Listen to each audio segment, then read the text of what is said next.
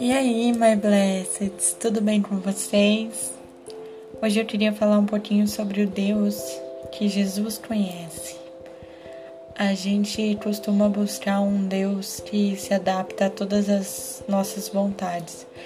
E o nosso Deus, o Deus Pai Todo-Poderoso, não, ele não é assim.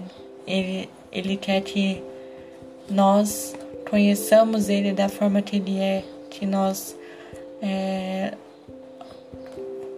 comecemos a olhar para ele de uma forma diferente.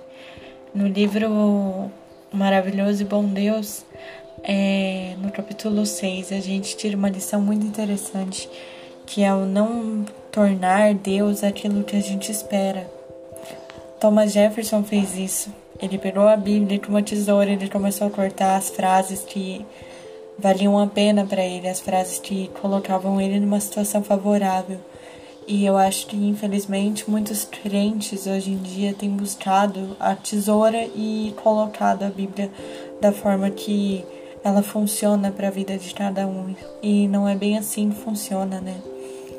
Então eu queria dizer que, apesar de Deus ser amor, Deus ser um pai de cuidado, um pai de de conforto, um pai de colo, um pai que dá um colo, um carinho, um pai que sempre vai estar ali, ele tem a razão, ele é dono de tudo, ele manda em tudo.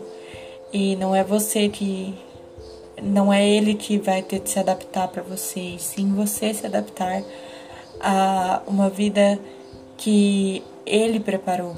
E essa vida é uma vida boa, é uma vida perfeita, é uma vida agradável e não uma coisa que você acha que ah, por eu ter que abdicar de coisas que eu realmente amo, de coisas que me trazem prazer, de coisas que me proporcionam momentos, é, isso vai te tirar uma vida feliz. Não, a vida feliz é aquela que Deus preparou para você. Bom, meu recado dessa semana é esse. Eu sei que o podcast tá meio parado, mas se você tá ouvindo esse é porque Deus colocou no meu coração para eu falar sobre isso. E foi um podcast não escrito, não preparado, foi um agir do Espírito Santo.